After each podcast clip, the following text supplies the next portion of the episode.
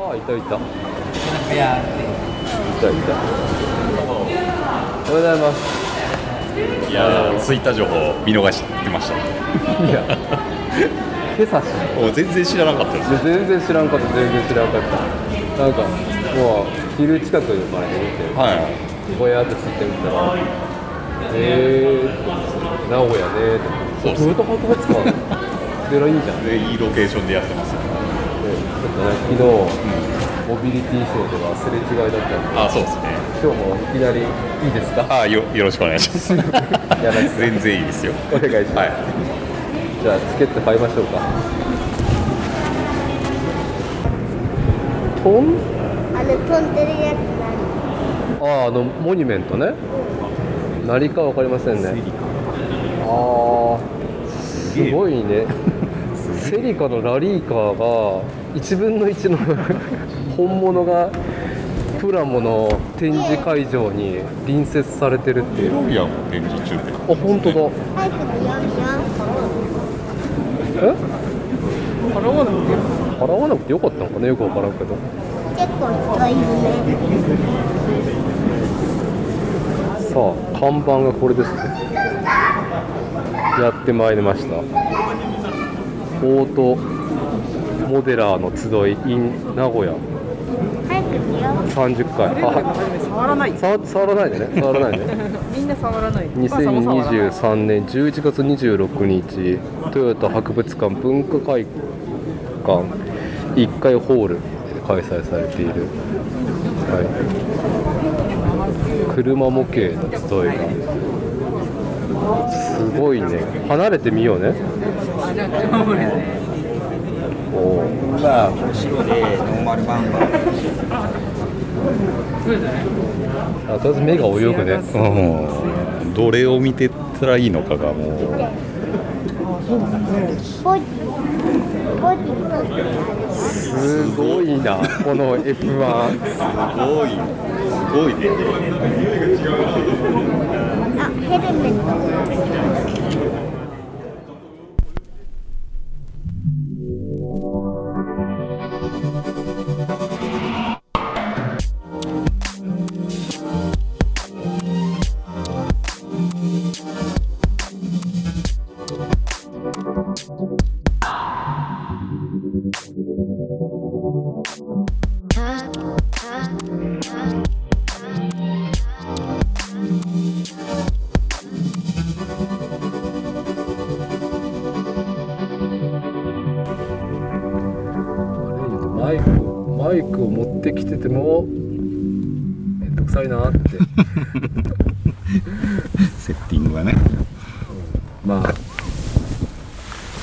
かぐらいの、え撮ってんだよなこれ。撮ってる？撮ってるね。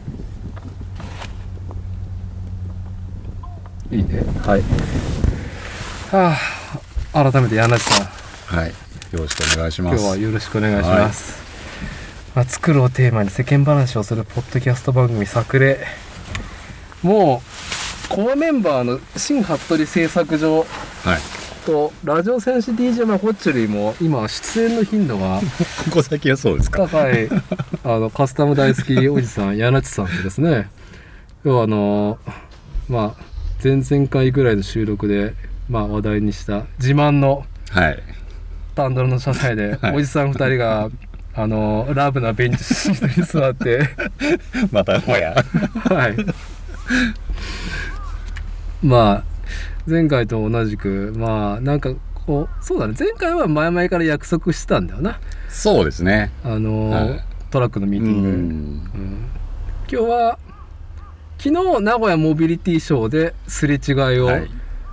していて、で今日日曜日はトヨタ博物館で開催されてるね。まあプラモデルの集い。さっきもちょっと会場に入る時に題名じゃねえや、えーイベントタイトル言いましたけど今日はですねオートモデラーの集い in 名古屋というのが愛知県長久手にあるトヨタ博物館文化館1階ホールでオートモデラーの集い in 名古屋が開催されてるっていうのを昼前にツイッターで知ってはいやなっちどう？みたいな。そうですね。僕も本当同じぐらいのタイミングでツイッターで拝見しまして、はい。ちょうど行こうかなと思ってたところのお誘いだったんで素晴らしいタイミングでしたね。はい、はい。今日ちょっとねあのまあ車といえば 柳瀬さんっはい。ていうことで、まあ、名古屋モビリティショーがねあった週末に、連チャンで、まあ、車ネタのこういうイベントに足を運ぶっていうところであのちょっと私伊達の近況報告先にいいですか？はい。はい。えー例によってですね、このポッドキャスト番組、作例、収録がですね、途絶えており、そうですね。まあまあネット上ではちょっと情報は見てましたって、はい、すぐもうなんか今年私主催だというかすぐ調子を崩す。で取れないっていうのがね うん夏に1回あって2ヶ月弱休んだって、まあ、定期でやっていこうかなと思ったら、まあ、私はコロナになって、はい。まあ、2週間前なんであのまるまるそうですね。まるまる2週間経ってんではい。まあシャバに出てもいい。うーん。でもエチケットとして一応マスクをね あのさせてもらってるっていう、まあ僕も調子悪いけどもっと調子悪いでおなじみの柳地さんですからね、はいどうもです。はい。まあ 僕はそういうね季節的なものとかじゃない方のやつなんで、そんな急に良くなることはないんですけど、はい。まあでもねちょっとどちらかというと打たれ弱いおじさんね、そうですね、まあそういいうところには危機管理をしとかないと、はい。うんまあもう後々大変なことになるんで、うんはい。まあ、ちょっとね私が何かを移してしまったらいけないといやいやでも。マスク マスク着着用でちょっと今収録させてもらってますけど、あのーまああとはですね昨日。はい。昨日の夜。うんうん。非常に個人的というかうんうん。話なんですけども。まあ病み上がりで1週間仕事やりきってで正直モビリティショー行くのも体力的に疲れてるからしんどいかなっていうのもあったんだけども、はいはいはい。行ってきて。で帰ってきて。まあちょっとちびちび酒でも飲むかって飲んだら、電話がかかってきて。ほう。ああああげてましたねなんかはいはいはいはい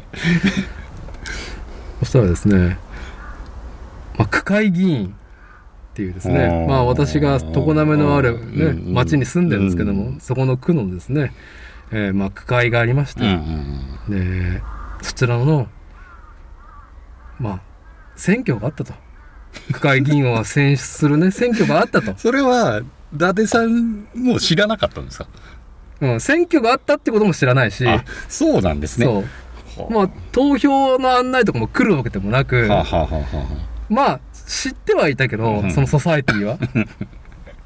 いや電話かかってきて、はい。えー区会議員の選挙の結果、あうん。まあ私うん。がどうやら、まあ、当選しましたんでまあよろしければこれからちょっと区会議員としてやってもらいたいんで今から公民館に来てください。今か？いついつじゃなくて今からなんかさすごいよね。だからそのうちの町内のの投票で選挙があると。まあ、人口としてはそうですね400世帯1000人ぐらいの規模なんですよ。のところでで実際そんな区に関わったりとか、うん。率先してその投票するっていう割合はどれぐらいなんだろう。多分少ないと思うのよ、うん。新規で 引っ越してきた人。はいはいはい。とか地元の長らく何代もいるって人じゃないと多分関わりないと思うのね、まあ普通はそんな感じしますよね。ううん。でまあ、うち商売がね、まあ、何代も続いてるその妻のところの石材屋ってところもあるんだけどいやまずそういうところに俺一回もね顔出したこともないしまず「えなんで俺の名前知ってんの?」っていうレレベル？そうですよね。だってそこの選挙の候補人に上がるってことはそれなりにみんなから認知されてないと名前上がんないね、上がんないし、その候補の名前の一覧がバッと出るわけでもないし。そうですよねなぜ？っていう。う。んあのまあ、とりあえず開票の結果当選されましたっていうのが あの投票選挙があった当日のように全てね当選っていう状況だけは知らせはいはいはい。られて、まあ不都合がなければお願いしたいんですけどみたいな話になって最初「いやうちの仕事も先行き分かんないんでちょっと厳しいとこありますよ」みたいなことをうんうんうんで一回ちょっとね AT フィールド。うん貼ってみて、貼ってみて、うん。でも結局まあ全然ねあの下からね本当あの多くの負担はありませんみたいなう感じで、ん。まあそういう議会決議をするような集いがいっぱいあるってことはなく、うん。まずはその草刈りとか、はあ、はあはあはあ。そういうね公共の場所のその清掃活動とかうんうんうんから手伝ってほしいみたいうんうなん。感じのことを言われると、うん。まあね草刈りぐらいできねえのかみたいな。そうですね。そのコミュニティにいて。うん。草刈りぐらいできないのみたいな。しかもねうん。自営業でやってるところで。マジかよってなってまあでもねうちの子も来年小学校になってねうんうん例えばその土地の盆踊りだったりとかさ。うんああそうかそうか。あとはそのまあ祭礼のまあちょっとした祭3月にねうん。まあ初馬のその集いで子供たちにさ祭り林うんを練習会とかさまあそれなりに小規模ながら続いてるものがあり、うんうん土地の、うんうん。まあそれをまあ運営していくうん。のも、まあ区のねうん。議会の仕事っていうまあうちの子がいるっていうところもあってね、うんまあはいやりますみたいな。言って。40代後半の私がもう最、まあ、予想通り最年少ですよ。あ そうなんですね。最もうその僕の年の近いっつったら50代後半だよ。はまあ、大体みんな定年退職してるとか。あはいはいはい。うわーマジかーって。いうその現状がきついんじゃなくて先先々頭が痛いっていう。今後のことがね。はまあそんなね、まあ、6年間やってどうなるのかっていう。うん。あ任期は6年。任期が6あ年っていうのが昨日。はあみたいな あ ーいあやー突然すぎますねでも。はまあそのやり方でねまあまかり通っていた。あまあいうのがまあ昔なが今までのね。昔ながらうのん。まあ地場に根付いて自分で仕事をやってる人が多くいたからこそですよね多分。うん。みんなねそのうん。まあ例えば自分で商いしなくても商店に買い物行ったりとかね。うん。なんかいろいろ関わりがねまあもう、まあ、隣組制だったりとかさそういうのが生きてる時代だったらまあそんないきなり選挙やってもさそうですね。皆さんおなじみのみたいな感じになってくるじゃん。ん。いやー病み上がりでしんどい1週間終わってこれかーみたいな もうふて寝ですよ今日は朝まで。だるっと。だるっと思って。でもでまあツイッターでペラペラめくったら、うん。うんうんまあ今日そのね、うん。プラモデルあのオートモデラーさんが集うっていうので、まあ、柳地さんと「いやちょっとすみません。今日はねあの私の気晴らしに柳地さん。いやいや全然僕もちょうど出かけようとしてたところなんでちょうどよかったですどこけどねかしらにね、うんいやね私のこのね愚痴はねまだまだこぼれてしまうんでこれぐらいで切っておきますけども はい。近況報告ね、はい。あの作例主催までの、えーっと名古屋モビリティショーの話をまずしますか。そうですね。あのーえーっと一般はうん。昨日のうん。何日だ？2023年11月の25か？はい。4か？20ん23からやってたんじゃないですかね。23から26が会期平日からやってたんだよね。そうですそうです。23の勤労感謝の日、ああうん、からそうだそうだ。ですねはい。はい。要は、東京モビリティショー、うんうんえーっと、古くはモーターショーでいいの？うんモーターショーですね。ね、ずーっと、うん。それこそ今日もトヨタ、あのー博物館に展示されてた可愛いミニカーがね、うんうんうん。1970年のモーターショーはもうそうですね。展示品ってもうちょっと前ぐらいからあるややってると思いますね。モビリティショーがあっでこれ名古屋もうん。その似たコンセプトでそのまま東京の後にやってくるっていうのやっがてくるけどまあ縮小版ですよね多分出店メーカーも多分東京で展示してるフルのラインナップは多分来てないと思うんですよ、モビリティショーって名古屋でやったのって最近だよね。そうだと思います。コロナ前に、まあ、いわゆるモーターショーのやつがあってで多分コロナ中は多分やってなかったと思う4んで。年ぶりの開催だとは思いますね。ね。うんでまあ東京のさきらびやかなあんうんのショーの内容をさ、うんうんまあ、今だとウェブとか SNS で散々見れるじゃん、うそうですね。そうかっていうぐらいの規模感になってうん。いましたけど、うん。やらっちはどう昨日行って一応なんか目玉みたいなのも目玉というか、まあ僕も、まあ基本仕事で、まあうん。プレスの金型に、まあいちょっとは携わってるのもあって、まあそれ目線で今ちょっと今回見に行こうかなみたいな。工業人としてね。うん工業人として。はい。まあいくらコンセプトカーとはいえね、まあモックアップで作られてもなんか、ここも金型起こしてんのかみたいな感じの目線で見てたりはしてたんですけど、まあタイヤとかもね新規で一点物で作ってるわけだからね。まあその中でどうなんですかね。まあ車としてまあ一番華やかさがあったのはマツダのあのコンセプトカーですか赤色の RX7 の後継的なやつだよね。うん。何だったっけ？名前はちょっとね。RX え RXX だったかな？ん。かよく、うんちょっとまあ覚えてない全然覚えてないですけど。まああれぐらいでまああとはなんか今後のねその EV だとかハイブリッドっていうところの環境社会を意識した車の展示が多かったかなっていう。そうなんだよね。んそう。だから魅力的かどうかって言われると難しいところがあって。はい。うん。我々そのね段階の世代ジュニア内燃機関そうそうそうそうと大排気力に憧れて生きてきたおじさんたちとしてはうんね昔のそれこそ東京モーターショーとかその20代の頃うん。はわざわざ東京まで行って見に行ってたりとかもしてたんですよ昔。ああモーターショー、うん。あそうなのね。そうそうそうそう。わざわざもう友達と車出して青春だね。そう行ってたんですよね。えではい。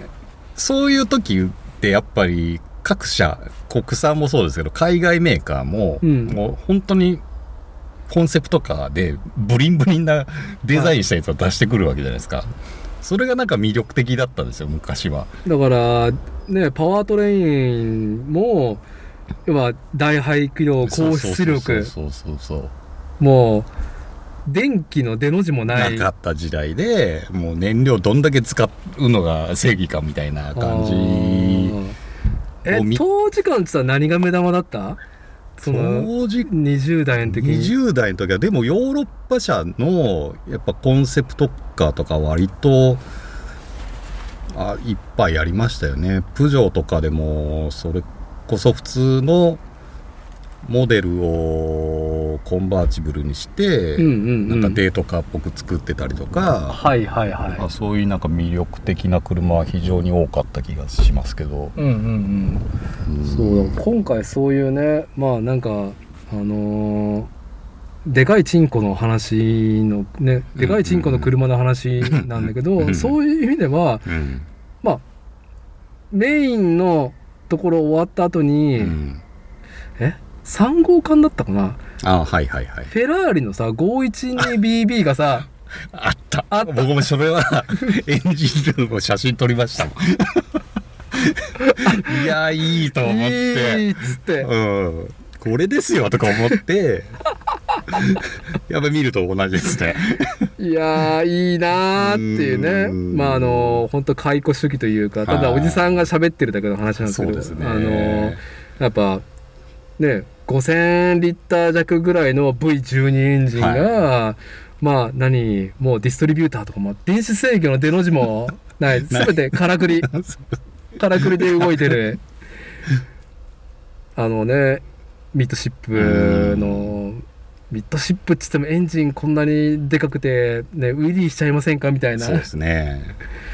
あのものがね後ろにゴーンと積んであるのを見てあいいなそう一番あれが良かったですね。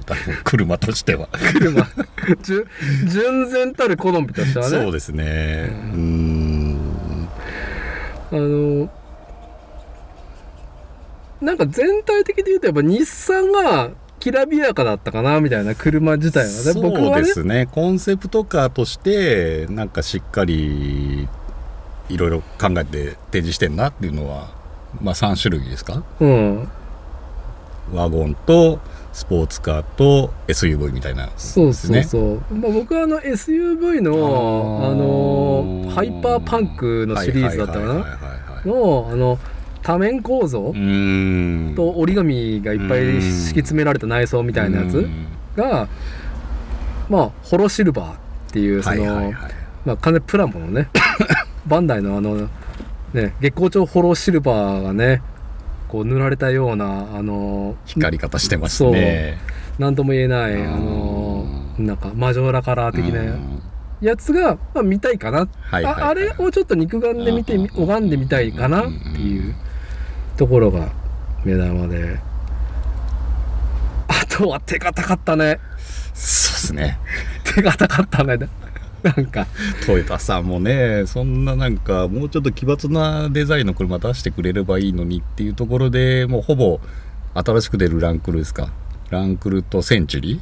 あそこに人が群がってるだけ。っていうとレクサスだとやっぱレクサスアルファードそうですね。LM ってやつでしたっけ、うん。はい。あそこに人が群がってるだけであってただコンセプトカーのところには誰もなんかあんま写真撮ってる人いないなっていう。コンセプトカーもさ、まあ、僕の中でもやっぱ一個目玉だったのがあの IMV0 っていう、うん。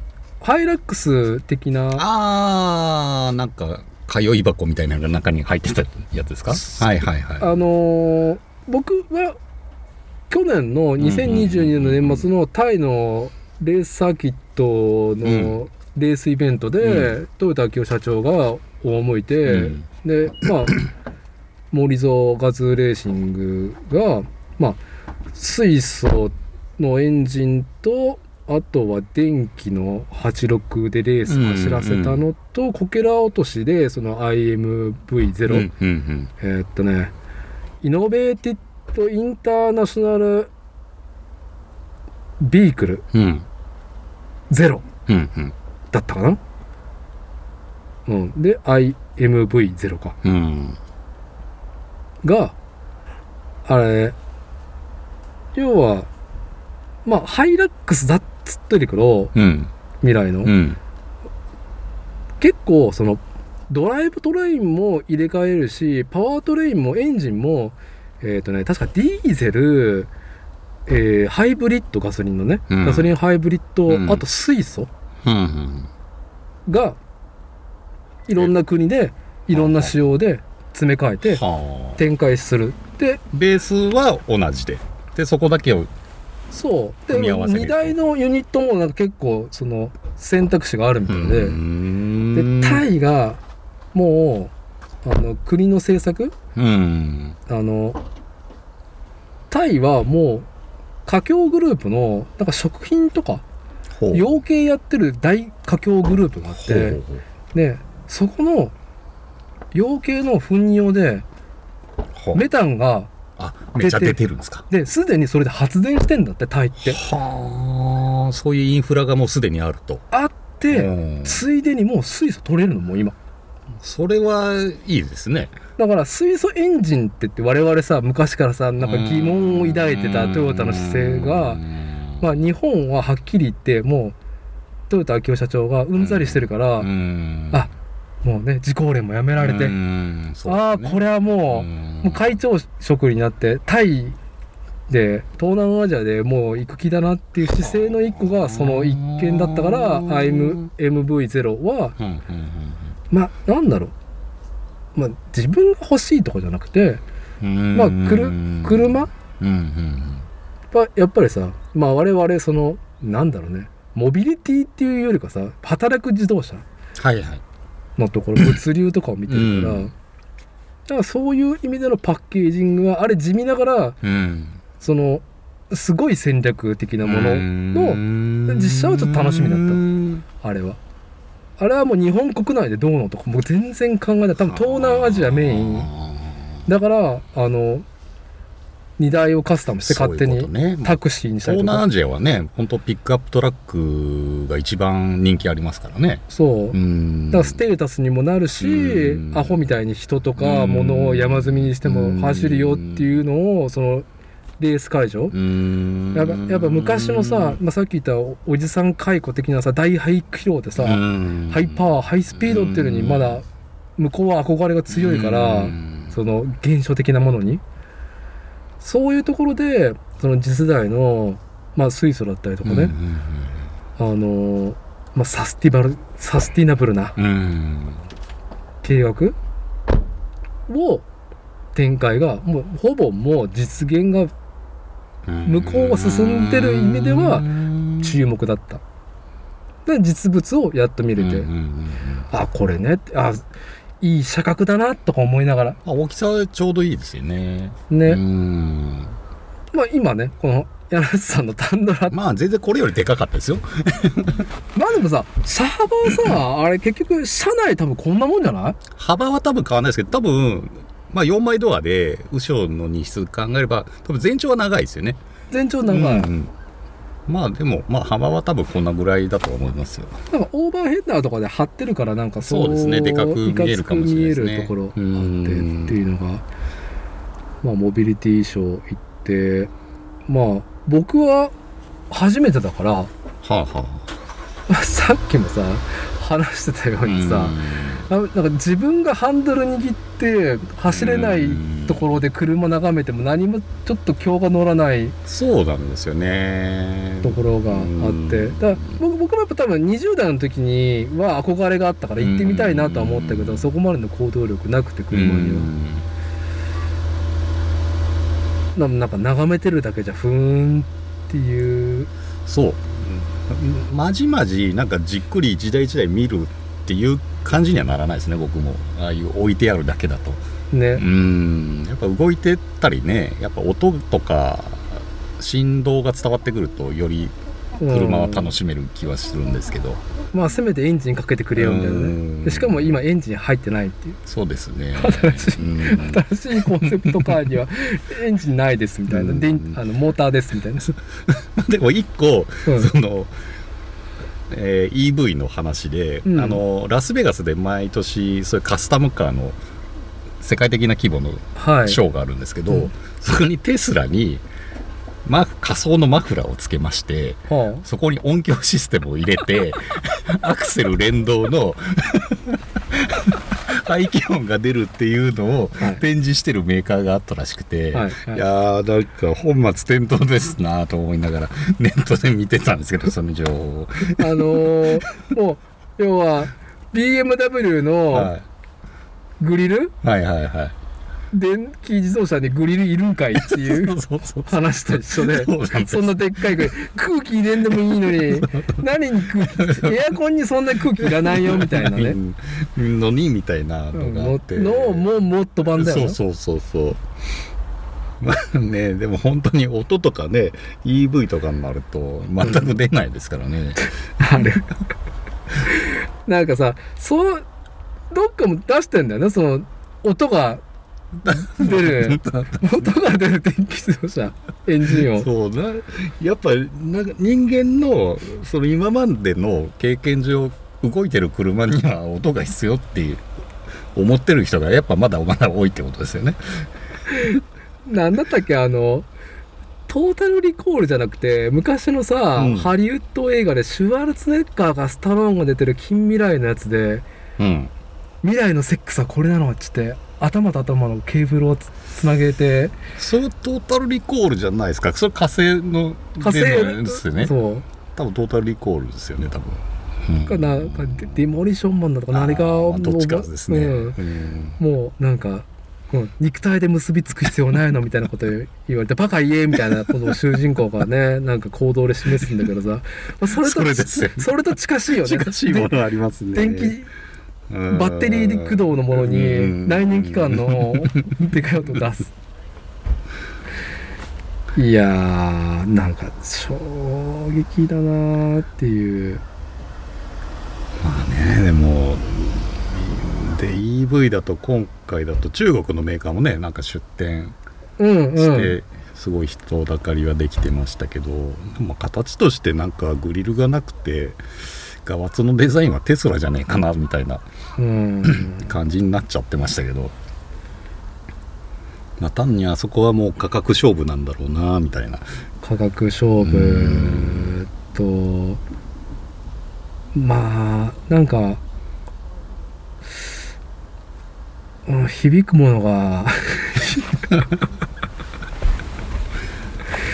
だってエンジン見捨てるところ一個もなかったもんねないですね。フード開けてたのはマクラーレンぐらいですかね。マクラーレン開けてたっけ？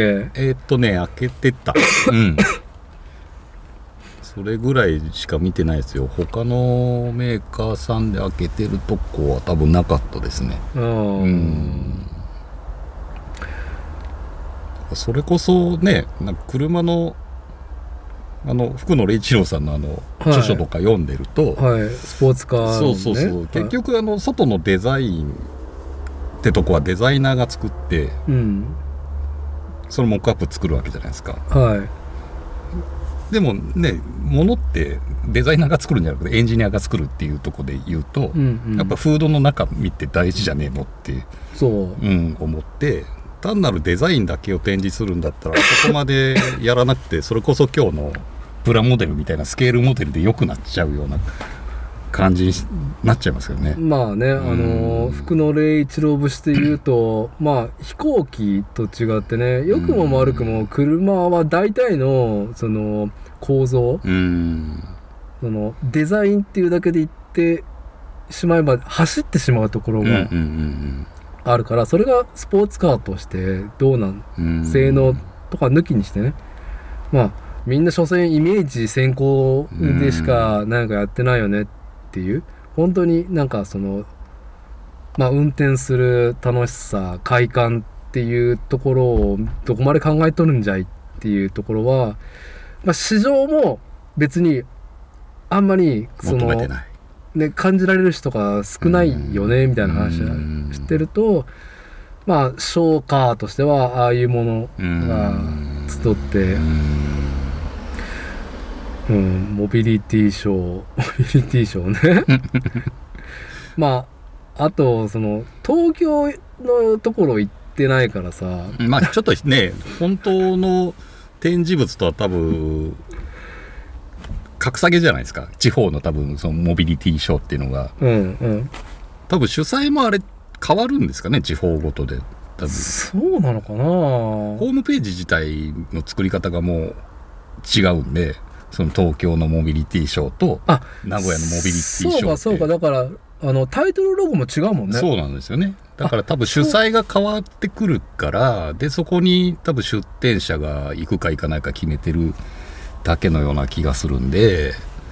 まあ出店者も東海縛りうんだもんね。うん。まあ、海外も結局ね販売店が出店してそこのマクラーレンだったりとかを展示してる感じだったんで、うんうんなんかねあのポートメッセっていう会場自体もまあやれてるじゃん。まあまあまあ一応新しいね信号館があ信1号館としてはありますけど、まあ1号館は綺麗だけどあとやれてるじゃん2と3は、そうですね。もう昭和がもうね 匂ってきますよね。うん、2と3がねやれてるところでやっぱその片や最新のデザインを見せつつ焼き芋ランドがあるっていう。焼き芋かみたいな。なんかあれがもうなんかちょっと名古屋だなっていう。そういう企画がね一緒に並んじゃうのがね。まあ、うちの妻とかね、うん。意気揚々と芋買ってましたけど700円とかするような芋ね1個1個。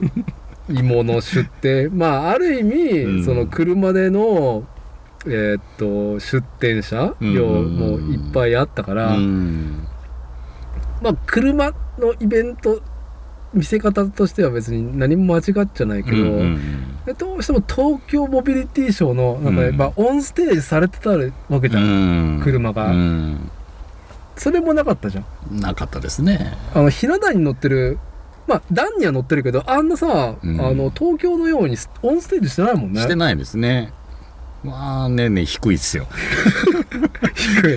いやなんかコンパニオンさんが説明してるんだけど車見えませんけどねみたいな。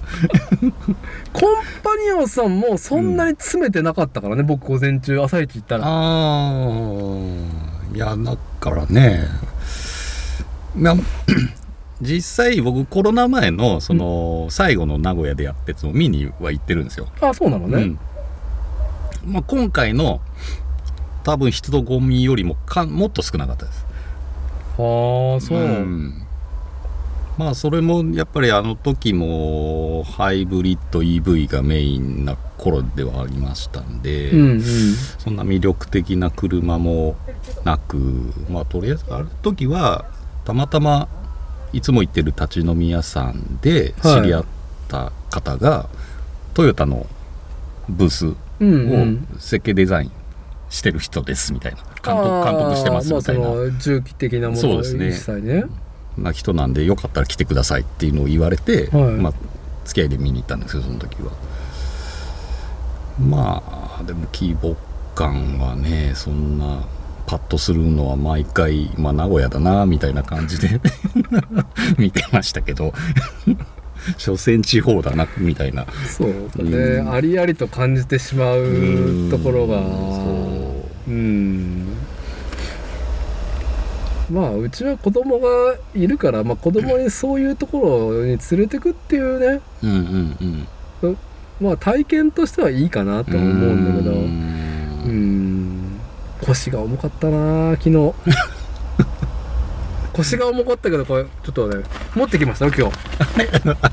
いただいたやつ。あ僕はもうモビリティショーははい。この雑誌と出会ったのがもうね、そうですね、はい。素晴らしかったですね。ちょっと。まあ僕もここの出版社が出展してるのは知ってたんで。ああそうなのでね。前日に最新刊が出たばっかだったんですよああでそうなのもう売ってますよっていう情報もあったんでとりあえずそれも買いに行こうっていうのがあって、ああそうなのね、でも何の雑誌かっていうと出版社どこなんだ？内外出版っていう。あそう内外出版。はい。はい。これですね。はい、が出している、えー、隔月の、はい、もう今100ぐらい続いてるの？ボリューム、続いてると思いますね。はい、高速遊園って漢字で書いてあってね高速遊園デラックス。ってい。う、はい。まあなんかあのーここの内外出版社のブースになるんだよね。そうですね。あそこ。まあ本当車の雑誌をメインで多分出版されてるところで、多分今回東京の方にも出展をされてて、うん。で名古屋あ名古屋にも来るんだと思って、うん。でちょうど僕もその高速遊園さん昔からは拝読してて、まあ、最新刊に、まあ、ちょっと気になる記事があったんで、うんうん。まあ、ちょうど買いに行こうと思って、いはい。はい、行きましたけどまあ本当に車雑誌では昔からいろいろ出してるとこだと思いますね、で僕は全然知らずにえーっとガラガラポン、あ内燃機関が。まあねアメリカンの。素晴らしいですね。彼彼らが。そうですね。いいですね。アメリカンの車会社がね仕事旅行に。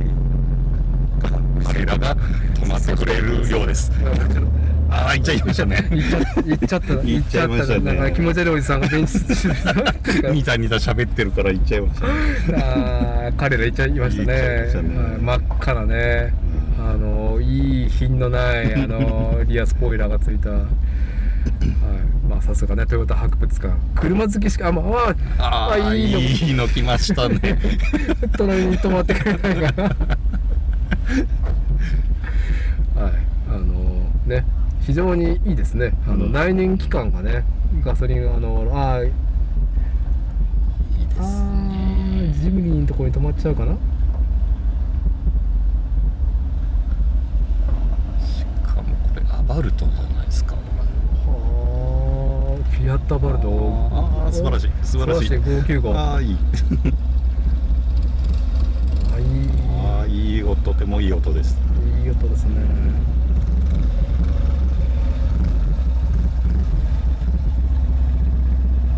あこれですモデラーですね。あの1分の1っていうね。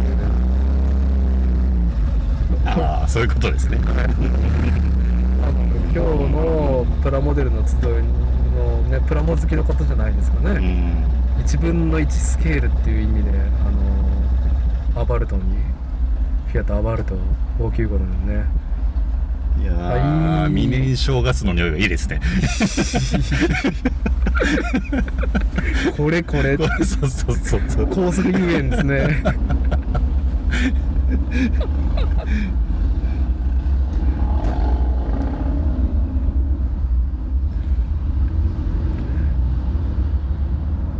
いやいいところだよねトヨタ博物館。そうですねほんとちうん。ょっとまあトヨタ博物館の話もちょっと後でするけど、まあ、先先に高速遊園はいすいませんね。あの、うん。おじさんたちがね内燃機関が目の前でねブロブロゲロゲロしててあのむムハムハしてしまったっていうところなんですけどあの この雑誌ね僕知らなくて、はい。でまあガラガラをやっててねうんうんうんくじくじをね。うんうん。であとはなんかあのレアものオールド新車カタログとかあったりとか。そうですね。なんかずらっと並んでましたね。懐かしの。うん。まあし昭和なんとかみたいな看板を含めながらまああ段階の世代ジュニアホイホイのブースだなーみたいな感じで、まあ、段階の世代もねムハムハするようなとこだなーと思いながら。でガラポンをやって1等がサンフラワー2等がタミヤの RC10 分の1とか当たって、ワンチャンワンチャンラジコン当たんねえかなと思いながら、うん。まあ、子供が1000円で1回やって、うん。まあ、見事外れ、うん。うんそしたらこの高速遊園ともう一個その自動車のなんかあの最新のものをねずっと特集してるやつが名前タイトル忘れてしまいました。2冊もらえて、はい。でなんか決体の表紙だなと思って、まあ、すぐカバンにしまって、はい。で高速遊園ね。うんうん。いや表紙が異常だよね。なんか思い出のホットドッグっつって、はい。これなんだいまあだからは70年代のバンののやれたさホットドッグ屋の、うんなんかどっか日産かなんかのバンなんだねこれ。日産のチェリーですかね。シェリーですか、はい。ここしか見に入ってなくて、うん。でなんか90ヒロイン290年代 JDM トヨタの魅力っていうなんかあれ？俺俺か？みたいな。俺ドンズバの？えちょうどメカニをやってた時の。私がね、うんうん。トヨタのねカローラ店のディーラー整備士やってる時の。イプサムとうんうん百景カローラと？うんうんうん。まああとはあのこれアテーサか。そうですね。ブルーバードですね。ブルーバード。うん。とか、は？っと思ってね。でパラパラーってめくったらさいやびっくりしたよね。まあセプターですよ最初。セプタみんなに伝わるかなセプター。サプター。まあね今はカムリでね。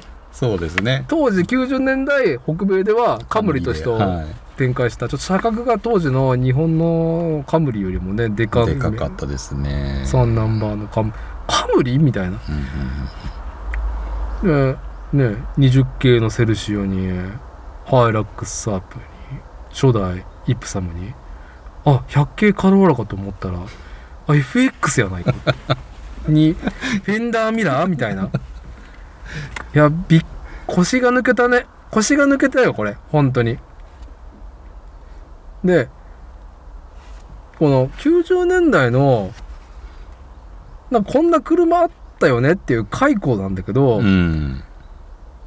現行でこの美麗な90年代のトヨタ車乗ってる人たちのそうです。オーナーさんへの取材。そうですね。のの車がね。そうです。よくね解雇的な感じで特集組んだ雑誌とかありますけど、うん。この雑誌に至っては本当現役で乗ってる方をしか取材してないと思うんで。ぎょっとするよね。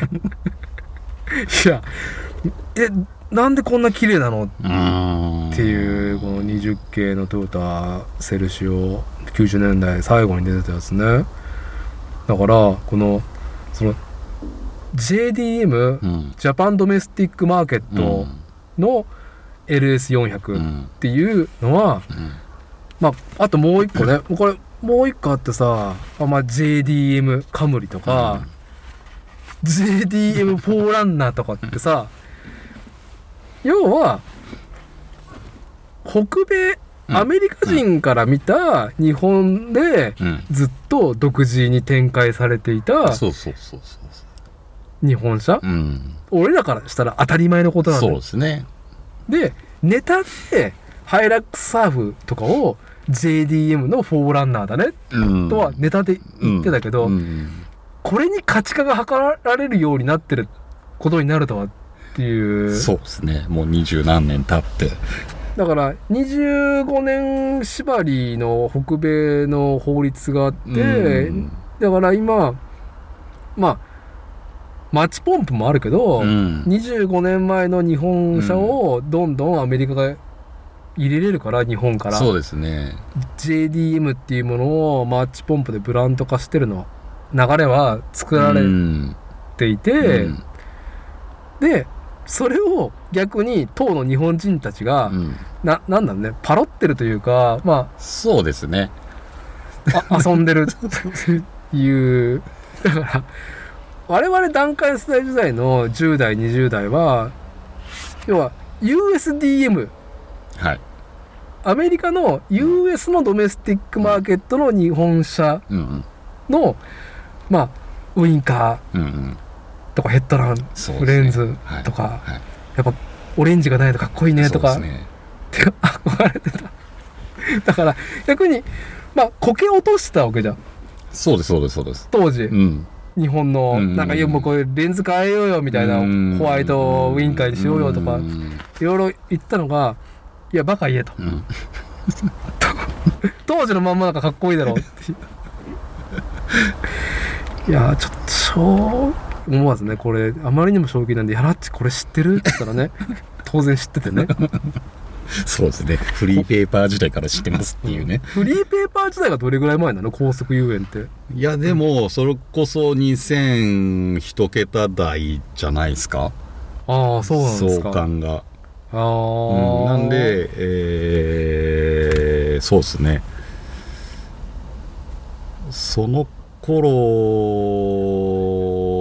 それこそ USDM っていうカスタム市場が徐々に人気が出てきた頃には多分あった気がするんで、うんううん。ん、でまあ他のカスタムカー雑誌さんがあんまり取材しないようなそれこそそういう USDM もあったし、まあ、国産旧車でもなんだろう走り屋じゃない人たちはい。のジャンルはい。を取り上げてたっていう、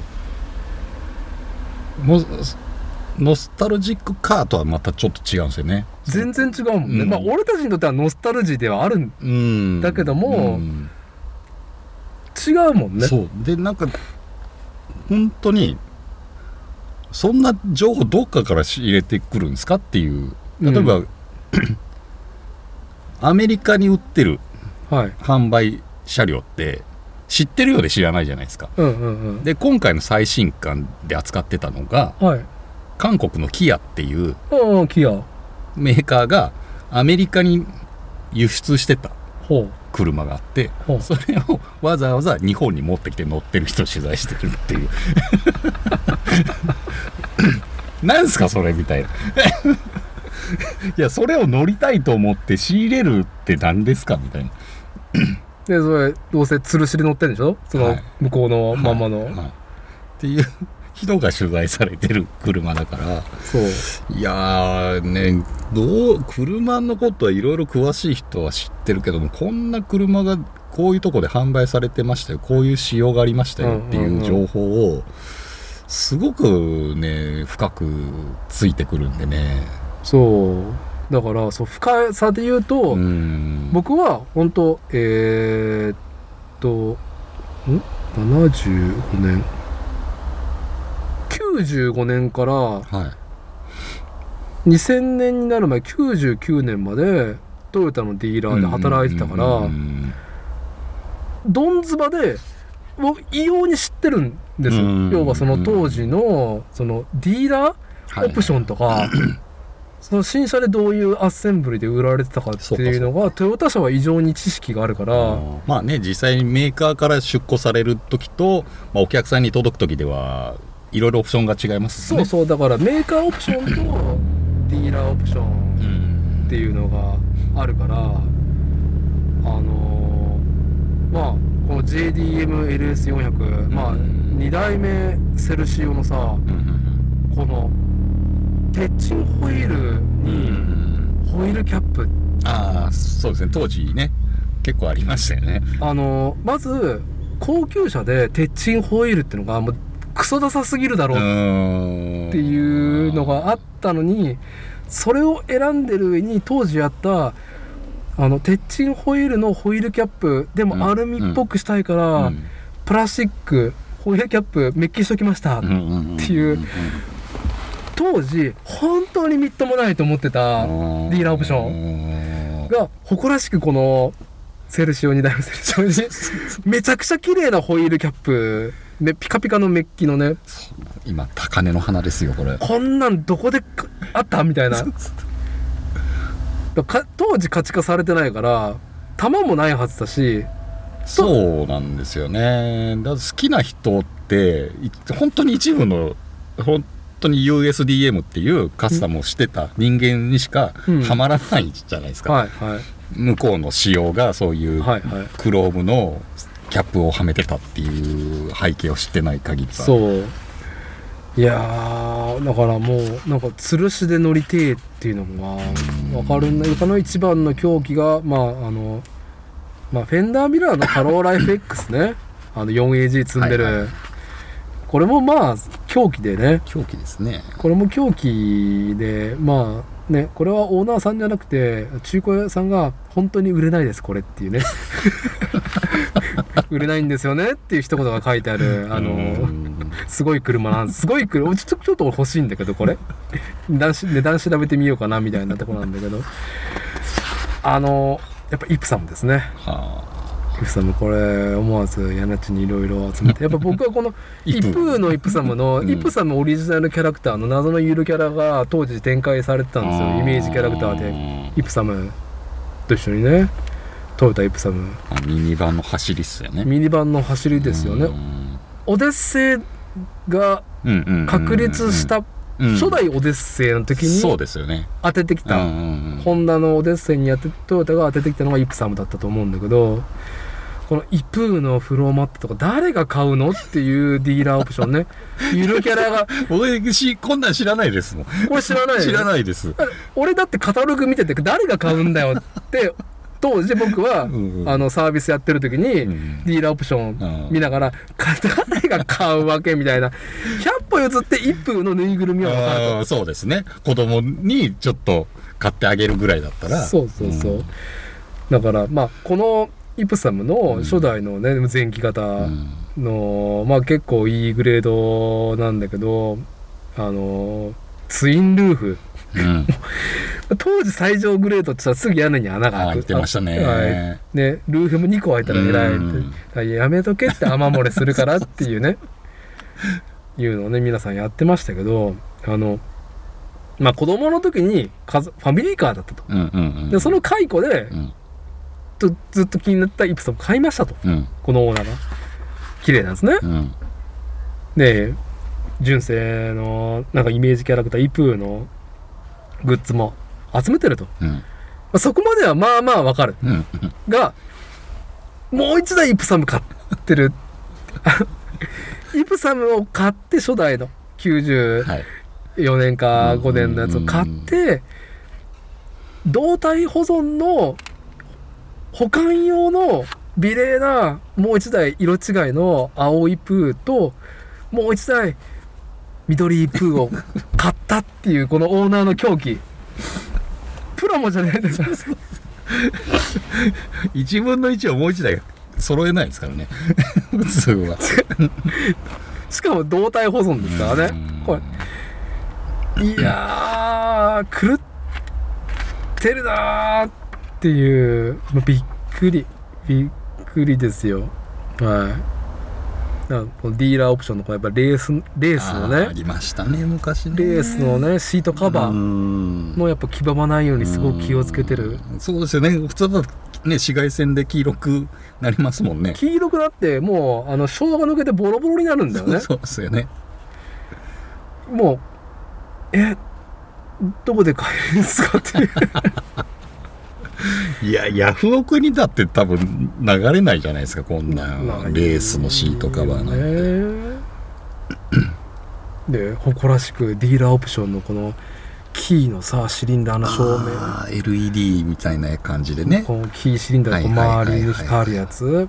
いやーディーラーオプションだったこれとか。これディーラーオプションなんですね。ディーラーオプション。メーカーオプションじゃなくてね。へえな結構バラしてそれをつけなきゃいけないって面倒くさいんですね。そうそうそう。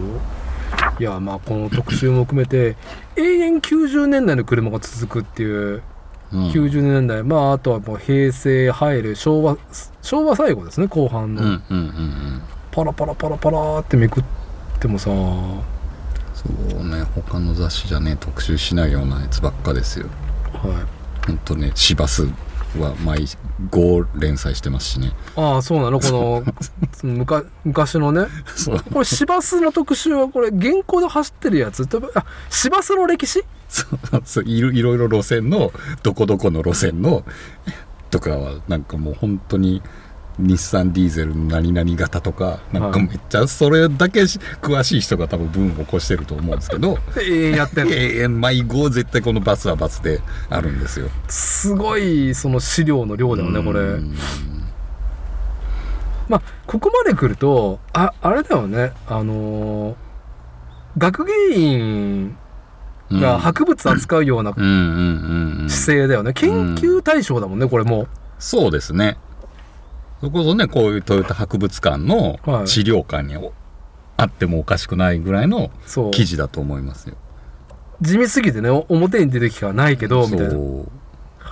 すごい岡山。岡山のね。下津電鉄の旧塗装たちってね。全く全く俺たちに響かない。あタクシーね。そうこの辺のねなんか働く車関係とかもしっかり追っかけてるんでね。でまあなんかあのー青島とかのね広告がね。ああなんかだから青島とかが、うん。長谷川もそうだけど、うんあの平成の車をやけに永遠出してうんそうですね。ちゃんと新しく新規のプラモデルとして出してますからね今。そう。がん。なんか異常に出してるから、で僕もだからプラモに復帰して3年経って、うん。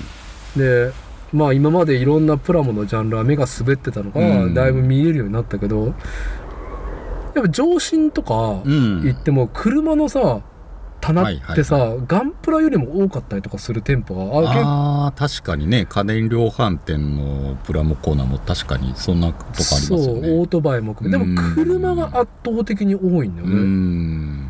で前あの各務原航空宇宙博物館で、えー豊橋のプラモデルメーカーファインモールドの社長さんが、うん F4 ファントムをキット化するにあたってあのーまあ、そこにね展示されるようになったから、ん F4 ファントムが自衛隊の。でキット化されること、うん。まあ、開発秘話みたいなやつを登壇されるやつに行ってきて話してんだけど、うん。プラモデルはうちすごくニッチなものを作ってるうん。でじゃあ市場で見ると車が一番多いですって言ってて、うん。あそうなんだ、うんだからあんあんまりさそういう目で僕ら見てなかったから、うんうんうんあこの高速遊園の雑誌の存在とその昭昭和平成うのん。プラモデル、まあプラモデル特集もあるんですけどこの雑誌。あユーザーいるんだな。うんまあでもねこの辺の、まあ、雑誌読んでる 人、うん。まあ、それこそ前回収録した時のトラックのミーティングもそうなんですけど、はい。まあ本当に段階の世代うん。段階の世代ジュニアとかぐらいまでの年齢なんですよ。大体イベントに参加してる人も、はい。でこの雑誌を読んでる人もそういう世代が多くて、うんうん。ってなるとまあ実写も持ってるけども家で永遠プラも作ってる人が非常に多い まあこの雑誌さんも昔からプラモはずっとやってたんですよ。ああそうなのね、はい、卓上カスタムって、まあ、机の上でやれるそのスケールモデルなりミニカーなりを、うん。まあ、改造カスタムしてっていうのを市場で特集とかも常にやってる雑誌さんなんで、はいはまあ、そういうのも含めてね、まあ、需要は多分そういう車のモデルはあるのかなっていう。いね全然知らない世界で。まあそのトミカ的なミニカーの特集もあったりとか。うんでペラペラってめくって見終わると背表紙にはね俺たちのムーンアイズがそうですね。でっかくいつの時代だこの広告。俺たち10代の時になんかよく買った雑誌いやのもう永遠ですから。永遠の あ憧れですよね。ムーンアイズの永遠ですよ。黄色い車体にディッシュのアルミ磨かれたバフ掛けされた。うん。あーって。まあ完全に俺俺俺が釣られる雑誌じゃねえかみたいな。もうまあこれは波動というか、まあ、たまたまうちの子がうん。ガラポンやりてえっつってやって、うん。そうですね。それきっかけでね。それやらなかったら俺これなんかなんかチラッとこのタイトルを見てたからへえこういうのあるんだけど、うんこの話買ってないから。そうですね。びっくりしたな、ん。だから名古屋モビリティショー私の総括は高速遊園が手に入ったことが一番ぶぶち上がったっていう。そうそうですね。そうなっちゃいますね。はい。まあじゃあ名古屋モビリティショー僕はもうなんか言い切ってますけどなんか昨日それ以外になんかありました？柳地さん。モビリティショーですか？モビリティショー昨日応報して。うんまあまあコロナ明けて規模はねまあマックスの会場の広さ使った展示の仕方はしてるけども、うん。なんだろうな。この先その車っていうものに趣味性を覚えるような感じはしないので。その世代交代的なもの？そうそうそう。若い人、うんうん。うん。まあなんかね高校生とかも見に来てる子はいたけど、うん。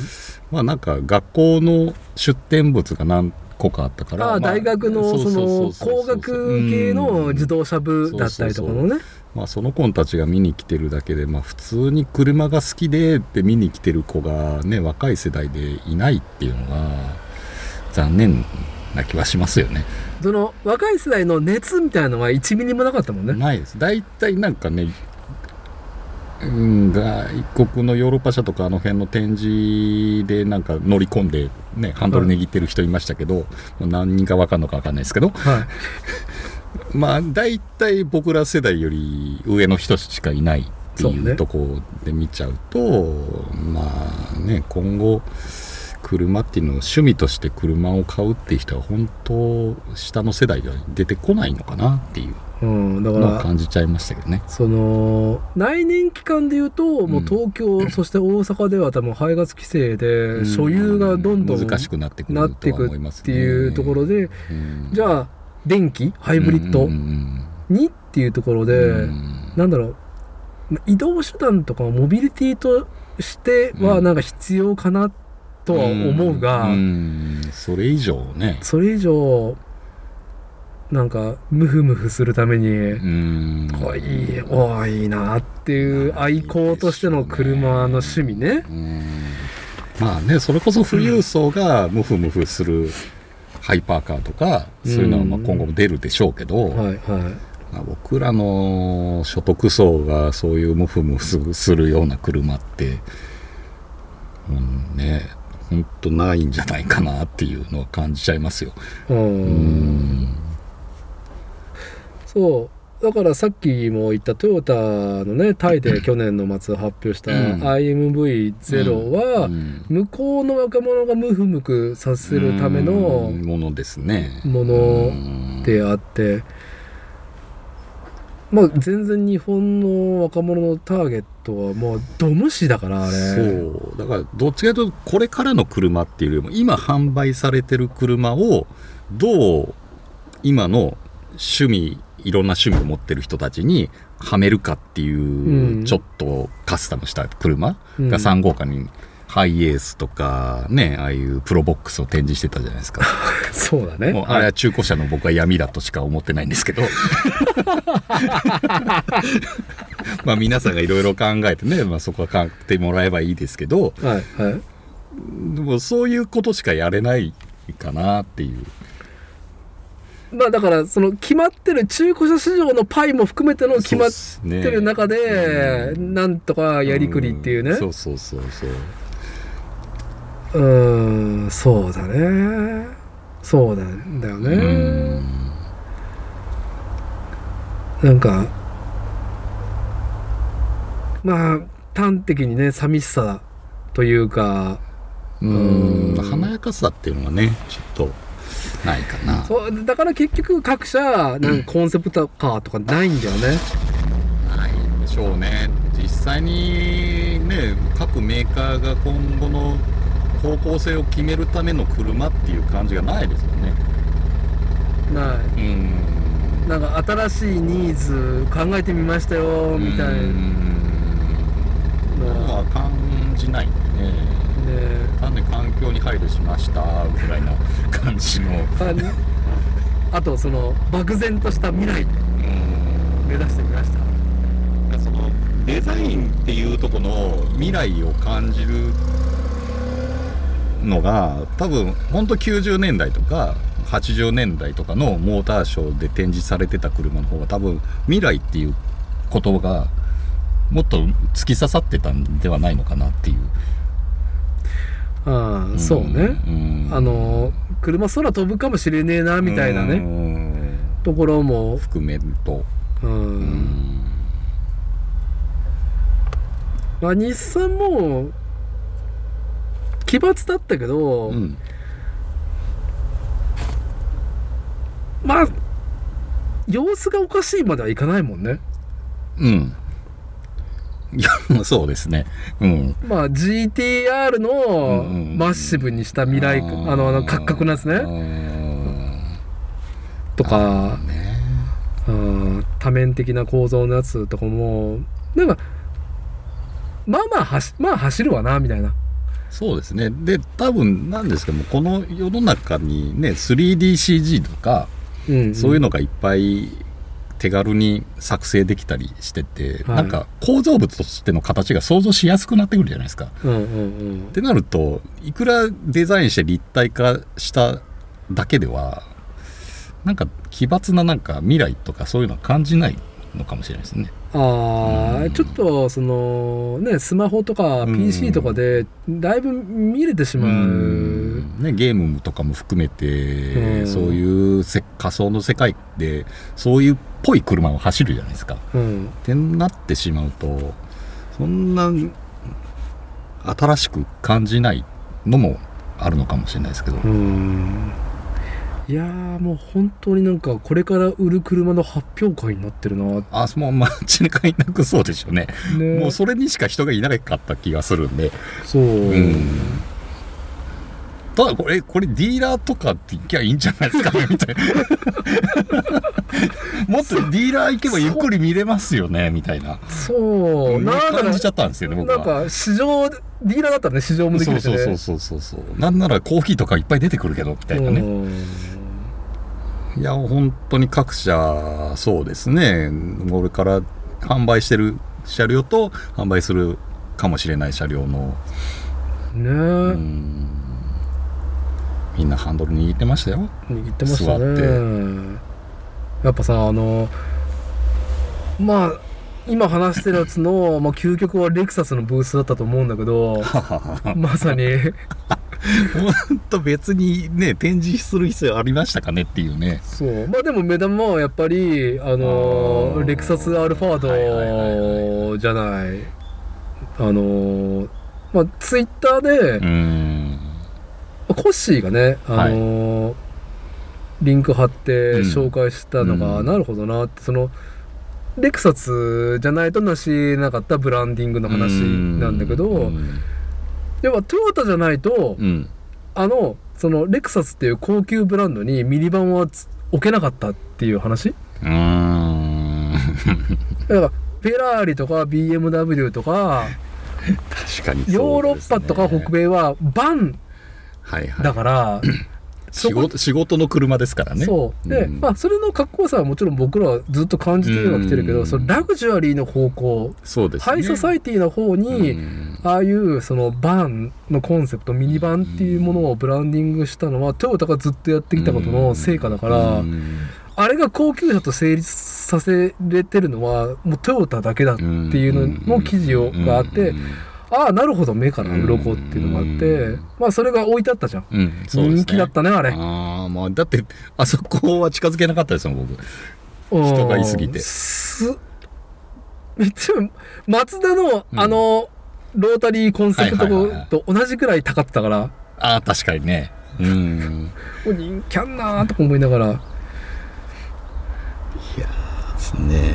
でも見てるとあの SUV も含めてあのレクサレクサスの車両。わ手堅手堅いみんなが欲しそうだみんながそのハイソで。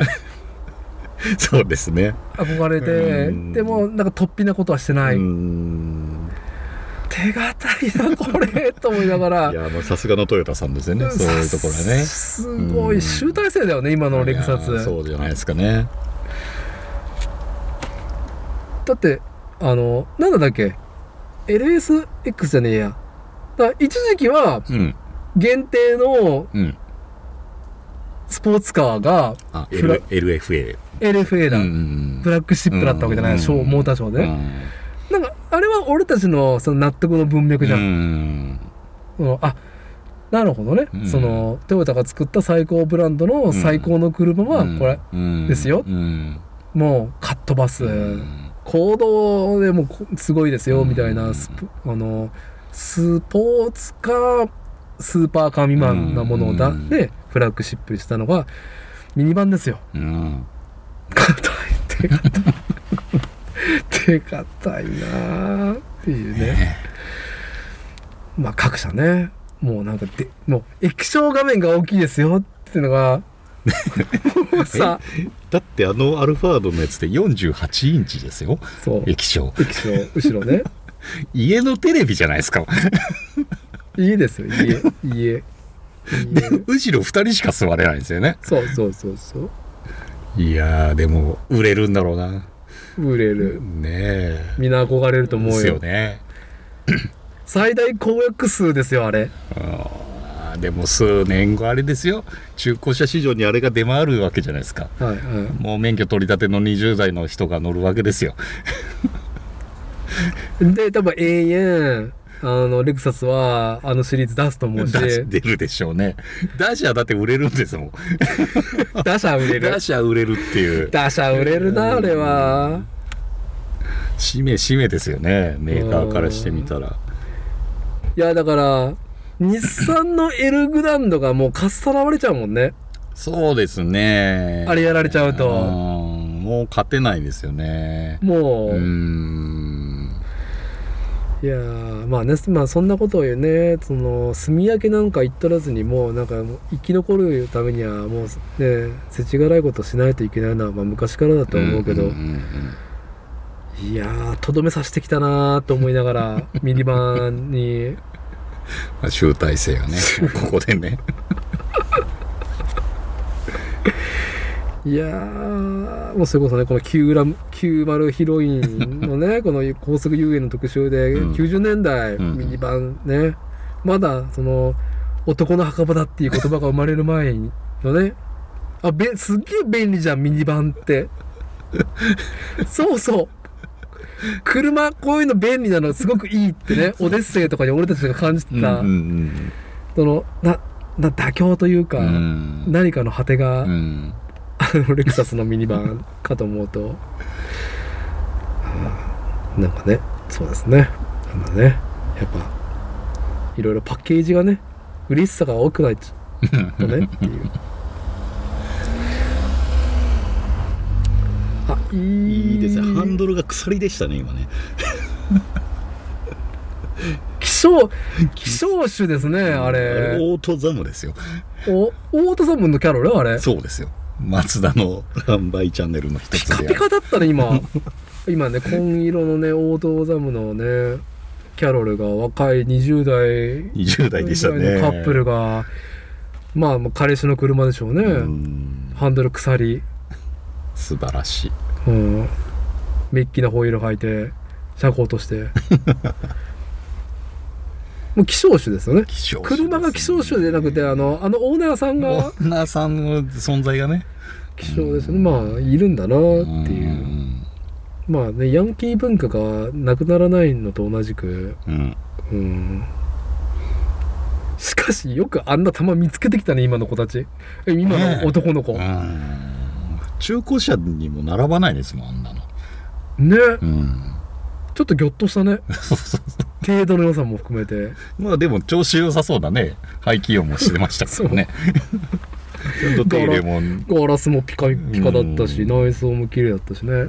いやトヨタ博物館やっぱ面白いね。前からトヨタ博物館の駐車場は面白いなとは思ってたんだけど車好きしか来ねえから。そうですね。あの世の中相当された、うん。ねあのーちょっと普通のイオンモールじゃないね見かけない車が、そうそうそう。そううん、パジェロミニがあったりとかね、あそこに、うんうん。うんなかなかねな並んでない車が結構、うん。さっき来た時もいすゞのジェミニ？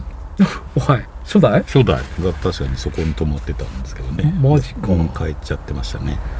あの あのパジェロミニのショートだってさはいはいはあのシルバーとうんワインレッドのツートンとかさ、あんまデラ綺麗だもんね。いねえ。状態いいですね。状態いいしなんかねまあミニとかも止まってますけど、もうかすれがかすむぐらいなんか、うん。なんかね JDM JDM のなんかあまり価値化されない系がいっぱいいて。はい。そうだからまあまあモビリティショーの話から、はい。まあちょっと今日はトヨタ博物館にその、うん。プラモデルやってる人の集いっていうのが来てるけど、トヨタ博物館自体がうん。改めてちょっと見つめ直してうん。みたんだけどトヨタ博物館って1989年にうん。建ってるの。そんな古いですか？平成元年なのよ。そそんな古いんですね。でトヨタ自動車がうん。50周年を記念してミュージアムを作ったの、のでもうバブル絶頂期ですよ。ですよね。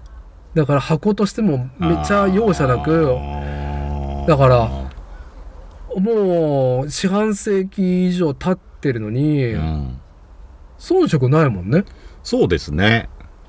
全然なんか見劣りしないですよね中もさ、うん。リッチだしさ、うん。やっぱその石とかもうん。使ってさ。そうですね。床材壁材とか。ぼ僕はその東海地区ってその文化的なものの、えー、と密度と量が低いから、ん。なんかそう他府県の人にうんあそこ行ったらって勧めれるところが少ない中でうん。海外も含めてトヨタ博物館はあそう進めれますよね。ここのその展示物もそうだし建物うんとしても、でまあトヨタ自動車トヨタ市がねすぐ近くにあるっていううん。グリーンロード沿いっていうところも含めて立地も含めてすごく素晴らしい施設だなとは思ってはいて。でそこでねあのーまあなんだろう。まあ解雇主義というかやっぱ今ね寂しい話をしてたじゃんずっと。うんうんモビリティシうョー、んもう黄金期。そうですね。車のね、うん。車の黄金期の象徴が今トヨタ博物館っていう建物自体だなっていうことをふと今回ね足運ぶ前に。ねもう本当に対比ですもんね昨日の展示と。た全くうん。全く逆ですよね。なんかまあで歴史だからさやっぱうん。いろんなその密度が方向性もあってそそれはね今これから示さないといけないことの限定さに比べたらとはもちろんね思ってしまいますけど。まあそんなところでね集いすごい集いでしたね。オートモデラーの集い。いや熱量がね。名古屋。プラモデルのねうん。愛好家の皆さんが。なんか軽い気持ちで来たんですけどね。軽い気持ちで来たけどうね、んすごかった。なんかさいやまあホビーだからまあね、うん。カジュアルに、うん。そのなんだ折りたたみの机の上にさ、うん。プラモデル並べうんてあるとはいって箱がすごいからさやっぱり。そうですね。トヨタ博物館っていう。うんもうなんか30回目らしいけど、うんうんうん。僕全然知らなかった。僕も知らなかったです。あそこまでプラも見てなかったっていうところもあるんだけど、やっぱその文化館メインの、うん。えー博物館の隣に多分こう建てた後に、増設ですかね。うん、文化館っていうのが建てられてて、そこにも展示とかあとはその記録図書とかもあるうん。図書館もあるし、まあ、それこそ昔のね車にまつわるおもちゃがある、うんうんうん。まあ、まさに文化そうですね。のものがミニチュアとかが全部並んでプラモの箱とかもね国内外のものがすごくいい状態で並んでいるのは知ってたけど、うんうん。まあ今日はそのまあ一愛好家ねプラモデル愛好家の人がカーモデルねまあどう何人何組出店してるか分かんないけどすごかったね。すごかった車のプラモ、うん。ピカピカだピったカピカだしなんだろう細部に対しての表現性？あそこまでね24分の1でしたっけ？車は。24分の1アメリカンカープラモが25分の1でしたっけ？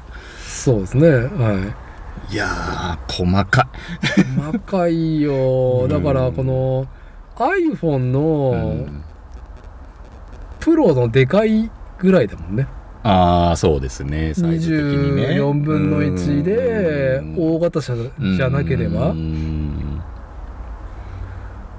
まあ手に乗るぐらい。うん手のひらにはちょっと余るかなっていうぐらいの大きさのプラモが。いやー磨いてあったね。描いてましたねなんか眺めて印象的なもの何でしたか？えー写真撮った中で言うとですね、オートモデラーの集い in 名古屋私はあのこの356ポルシェあとあ GPX でしたっけ？あのトップガンの、はいはいはいはい、し最初のやつですよね。時の再現した感じの、組み合わせね、はい。がまあ良かったですね。いいですね。うん。まあまあ車のたしなみとしてはやっぱ僕はそのオルティアですね。ホンダオルティアっていうまあイプサブを愛好するのと同じ90年代のね。流れでうん。まあ愛車再現っていうね、うん。まあなんかまあその車のプラモのたしなみとしてはやっぱりうん。自分が今乗っているとか、うん。昔お父さんが乗っていたっうんていうノスタルジーをなんかこうミニチュアにする喜びってあるじゃん。であと色を再現するとかね。このたしなみ自体はいいなで青 島オルティアあったんだみたいなね。オ ルそうですよまず。ねオルティアかーって思っちゃいますもん。うん。まずそれにねギョッとしたのとまああとセルシオね。これやっぱ色の塗り方がこのすごい綺麗でしたね。パールね。なんか下のねパールとかが寄っちゃいそうじゃないですか。ちょっと厚く塗っちゃうとそこだけそうそう粒子がね。うん。綺麗に塗れてましたよね。なんかやっぱ車のさプラモデルのさ雑誌とかも見てるけどさやっぱでかい写真とか、うん。まあなんだろうパソコンもちろんスマホで見るよりもさ、うん。紙面のやつが綺麗に見えるけども生で見んとわからん凄みが全部あったね。ーそうですね。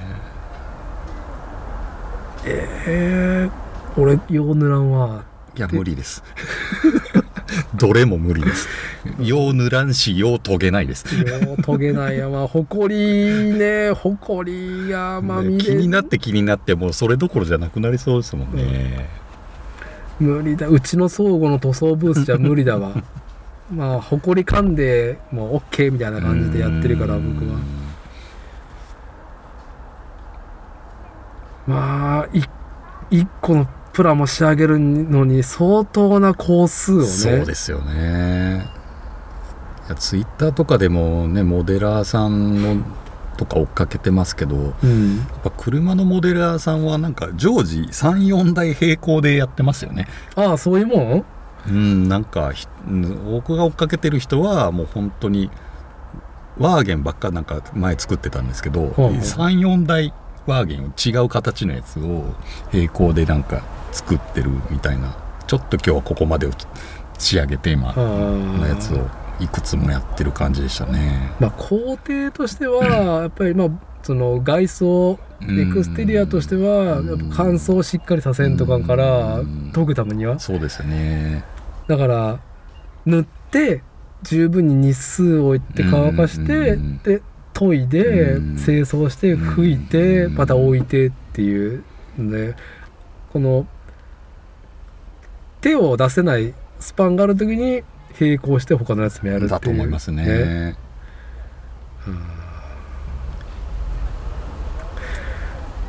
まああとそうね。まあなんかなんかすごかった。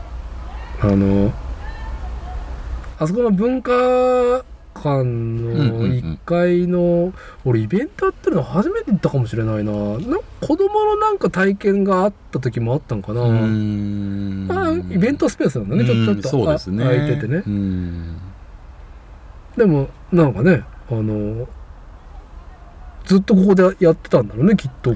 そうでしょうね。その何回も続いてるってことは。名古屋でやるとここみたいな。でねトヨタ博物館の展示場。あそこはそのラリーカーが置いてあるから、うんはいはいはい。あのねプラモのその展示ブースのにわざわざセリカをね避けてやったってことですよね。あそこにあそこに持ってきてんだよ。あわざと。うんちゃんと。入り口のところにねすごいね。ね。うん。ええなんかうん。はいなんかこれがいい表現がわかんないけどハイソなプラモ模型趣味っていうのをなんか見たような。うん。気取ってるとかはそういうのないよ。そうですね。ないけど、まあね開催場所がいいんですね。あ開催場所、うん。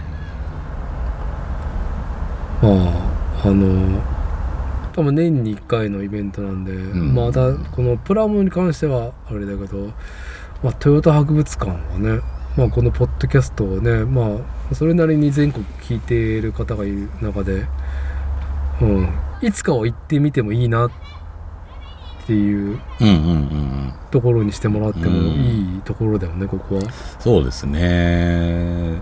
ぜひ愛知県にねは。は来られたら来訪していただきたいい。はい。うん。まあそんなんでね、はい、大体、まあ、この1時間半ぐらいはい。撮ってる中でどうですか？近況で最近何か柳地さんこの土日以外で、土日以外でえー動きがあったこと？うん世界へ未来へこぼしておきたいおじさんのまあ、憂いでもなんか喜びでも。いい憂いはないんですけど、はい。ふと、あのーこの前思い出して、まあ、うん。自分のその車好きうんになるきっかけだった人ってのが、まあ、父親以外にいまして、ああそれはタイプ2のうん。バスを買ったお父さん、そうそうそうそうそう。が、あのーいましたけど、うん。まあ、それよりも本当に小学生の頃に自分が車を好きになるきっかけだった人はいはい。がいて、もう本当に週末とかまあ平日も来てたのかな。まあ本当黄色い昔の黄色いビートル。うん。街中でよく見た、はい。あれを乗ってうちに遊びに来てくれるおじさんがいまして。はい、おじさんってのはそれはもう血族的なではなくもう単なるともうん父親の友達ですね、はあはあはでまあ僕はもう本名全然その頃知らずにもう兜のおじさん兜のおじさんって 呼んでた。あビートルおじさん。そうなんですね。はいでまあその方がまあ割と有名な彫刻家の方だったんですよ。まあそれこそもう今伊達さん常滑住んでます、はい。常滑出身の方。で今は南知多に工房があるのかな。ほうほうほう。でまあ、まあ、全然最近は、まあ、連絡も取ってなくて音沙汰もないんですけどまあ久々なんだかな。本当なんかきっかけで調べ物をしてた時にその彫刻家の方の名前が出てきて、うん。まあ宇都宮の方でも展示を個展をなんか先週までやっててへえで行こうかなと思ってたんですが、まあ、ちょっとタイミング合わず行けずんだったんで、まあ、またちょっと機会を得て工房の方に伺ってみようかなと思って。石材のねその彫刻なんですけどね。へえ。結構大きな彫刻をされる方で。で、まあ、私の、まあ、実家の家業が、まあ、伊達さんのとこと同じく石材の。うんうん。まあ、うちはどっちかっていうと建築の床材とか壁材、うん。あっちを扱ってる加工業者だったんですけど、まあ、そこの石の仕入れとかの兼ね合いで、うん。まあ、うちの父親とその彫刻家の方が仲良くて、へうんまあよえく黄色いビートルで遊びに来てくれてて、まあ、それに乗るのが楽しみでねと思いながらなるちょっとほど思い出してしまったんですけどまあそのから頃からですかね車っていうのが。いつかは車そうですね。まあワーゲンとかねそういうのを意識してうん。たかなみたいなのが。ワーゲンもね。ワーゲンだって今の市場とかを見てないけど高くなってるでしょ？めちゃくちゃ高いですだからそれこそ、まあ、去年私が乗ってたあのタイプ3うん。っていうのでも多分200万後半300万っていうのがザラですし、うんまあ、通常のビートルって言われるタイプでも多分200万ぐらい出していかないとそれなりのものが買えないっていう時代になってきちゃってるうんでは聞きますね。ううんん。なんかだからまだその僕らが10代20代の頃、うん。90年代の中古車市場って二足三門の面白い車が結構ありましたね。あった、うん。86ですらそうだったっていう。一桁で買えましたからね。あ 一桁で買えたよ。なんかかっこ悪くて乗りたくないっていうのが86だったからね当時のその僕らの世代からすると。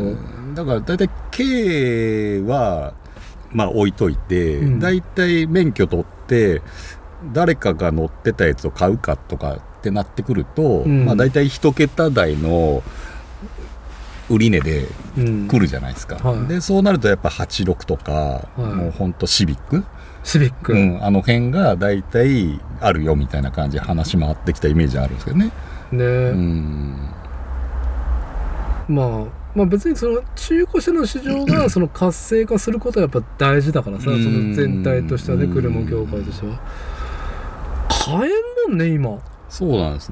でやっぱりまあビートル専門でやってる人とかその、まあ、このトラック専門でやってるショップさんも言いますけど僕らで知らない僕らが知らないとこで値段がどんどん上がっちゃう、うんショップの専門店でいうとそこまで上げたくない。上がっちゃうと買ってもらえないから。はいはい。とは言ってて言ってるけど通常の大手の中古車屋さんとかうん。まあ普通の一般の中古車が売ってるとこにこういう車、まあ、ビートルとかトラックが入りますと。うん。でああいう人たちはまあインターネットで情報を得て大体市場価格がこのぐらいだと、うんうん。これでも売れるんだって値段をどんどん結局釣り上げていっちゃってるからはいはいはい。そういうとこでも値段が変に高くなりすぎてるってとこも嘆いてはいましたけど。ううん。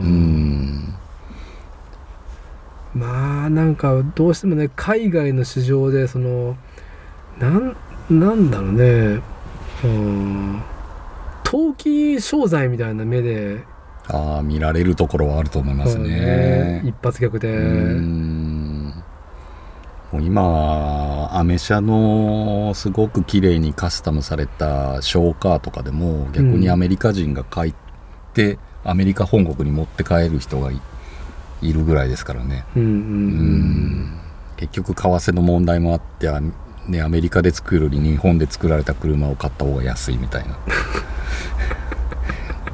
はあるらしいです。ねえ。まあなんかインターネットのニュースで見るとやっぱりその海外の窃盗団に目をつけられてっていうのを見るとまあそれぐらい横着されてもしょうがないまあ80スーパーとかね。そうですね。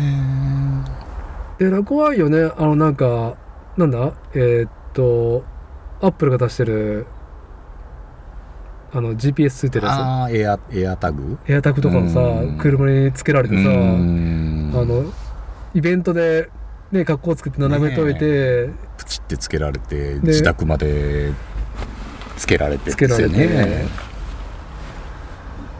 まあ取ろうと思ったら取りやすい年代でもあるしね。25年前の車。うんセキュリティってね鍵はしてるけどそれ以上のセキュリティなんてないですからね、まあハンドルロック。うんまあでも仕組み知ってたらねっていうところじゃないですか、もう別にハンドル取りゃいいもんね、うん。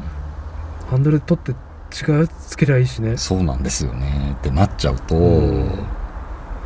ホイールに鍵かけるのもう。ねん。結果ね転がるものが4つついてるっていう運びやすい条件があるものですからね。そうね、うん。だからまあ僕らの近所でもやっぱり今盗まれやすいランクルうん。プラドとか普通に自宅前の駐車場に置いててもあのタイヤのとこに何ですか鍵みたいなやつつけてタイヤが動かないやつ？あれとかをしてる人がなんか多いですね。ううん。ん。現行の？現行の。あ現行のでも取られちゃう。みたいですよ。ランクルのプラドとかの辺は人気あるみたいですね。うーん。やっぱそうなるとね。まあなんか価値がついてさほらなんかあったじゃん。あの単車だけどさ、うん。CBR じゃなくてあ？CBX じゃなくて、うん。なんだっけ？あのねあのチームの皆さんが大好きな憧れのはいはいはいはい。うんうん1000 1100うん。ぐらいの。はいはいはい。あれとかもなんかあの何百万も10代の子が貯めて買って、うんそこでパクられてっていう、んね多分完全にうちうちの犯罪じゃないのみたいなっていうね。え気しちゃいますもんね。で結果どっかの中古車屋で並んでるような気がしちゃいますからね、あんまりバカみたいな価値が跳ねるのもなんかねその趣味としてね。うーん。な気はしますね。結果僕が乗ってるこういうミニトラックでもどんどん今市場価格が上がってるっていうところはあるんでね。うーんうん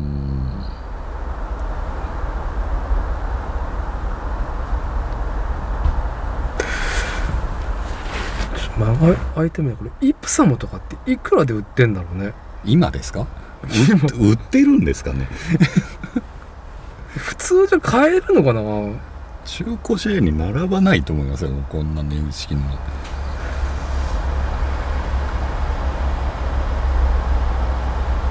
まあイプサム初代じゃないもんなもう。そうですね。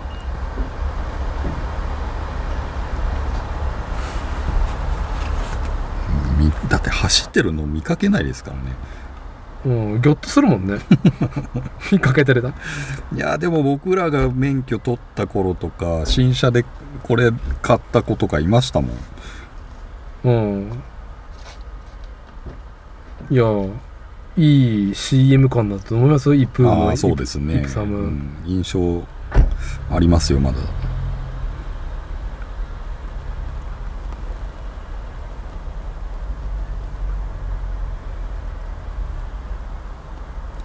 いやない。ああった。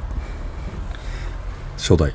ちょっ109万です。と109万か。ええ結構プレッチついてんね。そうですね。100万？いやもうない頃ないからこその 100万ですよ。やっぱさ25年ルールが適用されるやつは全部跳ねてんじゃない？もういかやーそうでしょうね。そうなると2000年代1990年後半、うん。2000年ぐらいまでのやつははい。だいぶ高くなってるんでしょうね、そういうことなんだよね。んなんてこともない車ですけど。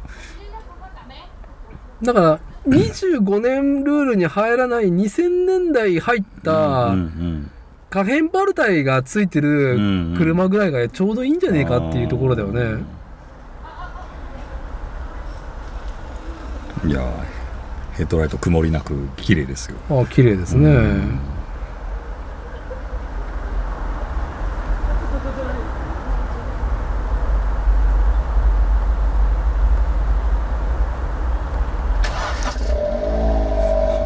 でも昔いっぱい走ってましたよね。うんまあ弾はいっぱいあったんだろうね。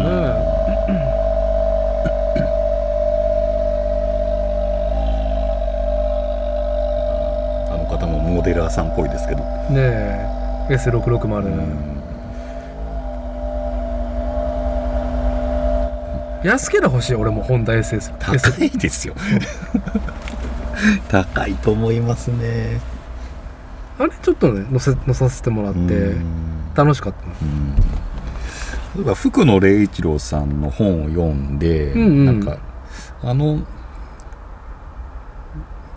いろいろ読んだ中で一番今うん。乗ってみたかった車、まあ、昔知人がうん。所有してた車なんですけど、うん。ルノーの、うん。ルノースパイダー。あじゃあルノースポールスパイダーっていうはいはいはい。車もうなんかどんがらがこういう状態。ああそうなの？うん。もう足回りとか足回りももう完全レーシングマシン譲りで、はいはいはい。ミッドシップでうんうん。でフレームは押し出しのアルミでみたいな。はあはあはあはまあまあ福野礼一郎さんが言ってたやつじゃないのかなみたいな。感じのね車があったんですけどああの当時乗せてもらえばよかったと思いながら。あ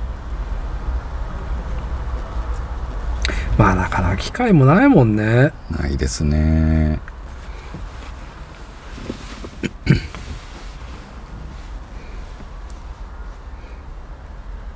続々となんかモデラーさんが。まあ4時までだからね。あそうですね。そうそう。うん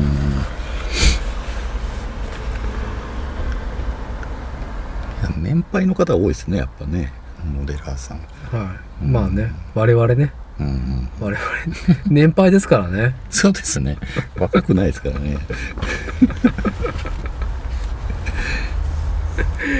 いやーはい。まあちょっと締めの方向にはい。この収録もね、あのー行きたいと思いますけども、そうね。車ねまあヤナッチはまあもうある意味ゴールしたわけですよね。このこれで一旦ゴールですね私はもう。タンドラーね。うんもういいかなって思ってるんで、うん。うん。まあ人それぞれね車の付き合い方っつうのはあると思うんでね、うん。まあここれが趣味として車を、ね、所有するとかどうのは別ですけどまあね安くもないですし、安うんくもないけどうーん。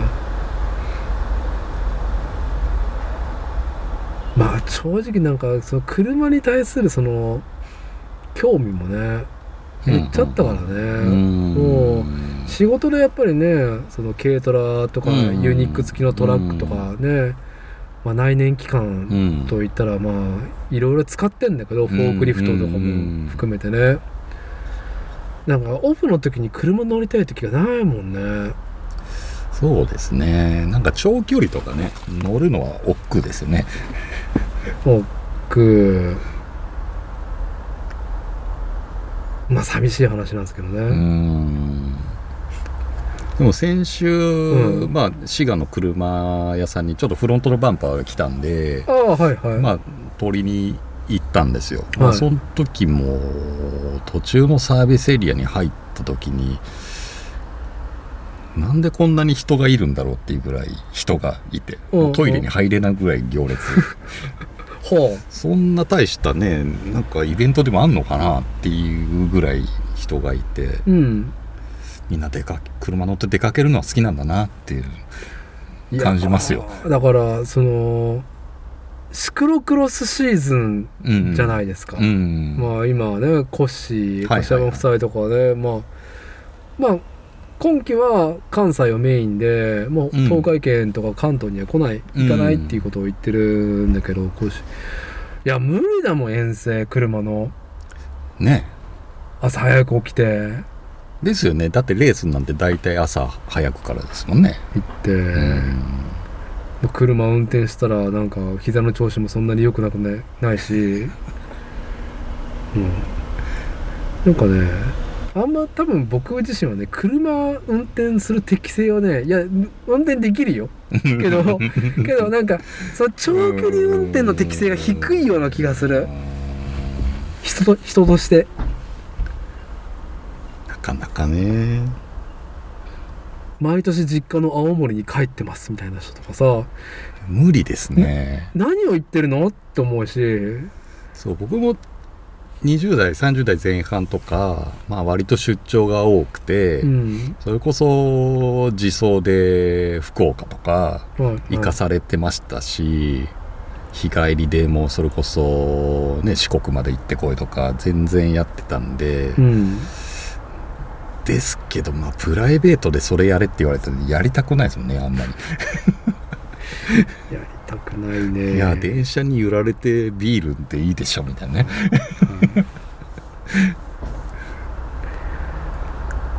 いやそんな感じはありますね。うん。いやまあこれは逆にあの長距離運転できる人をね叩いてるって話なんですけどもすごいなっつって、うん。まあね、あのそれで回ってる経済もありますからね、そうですそうです、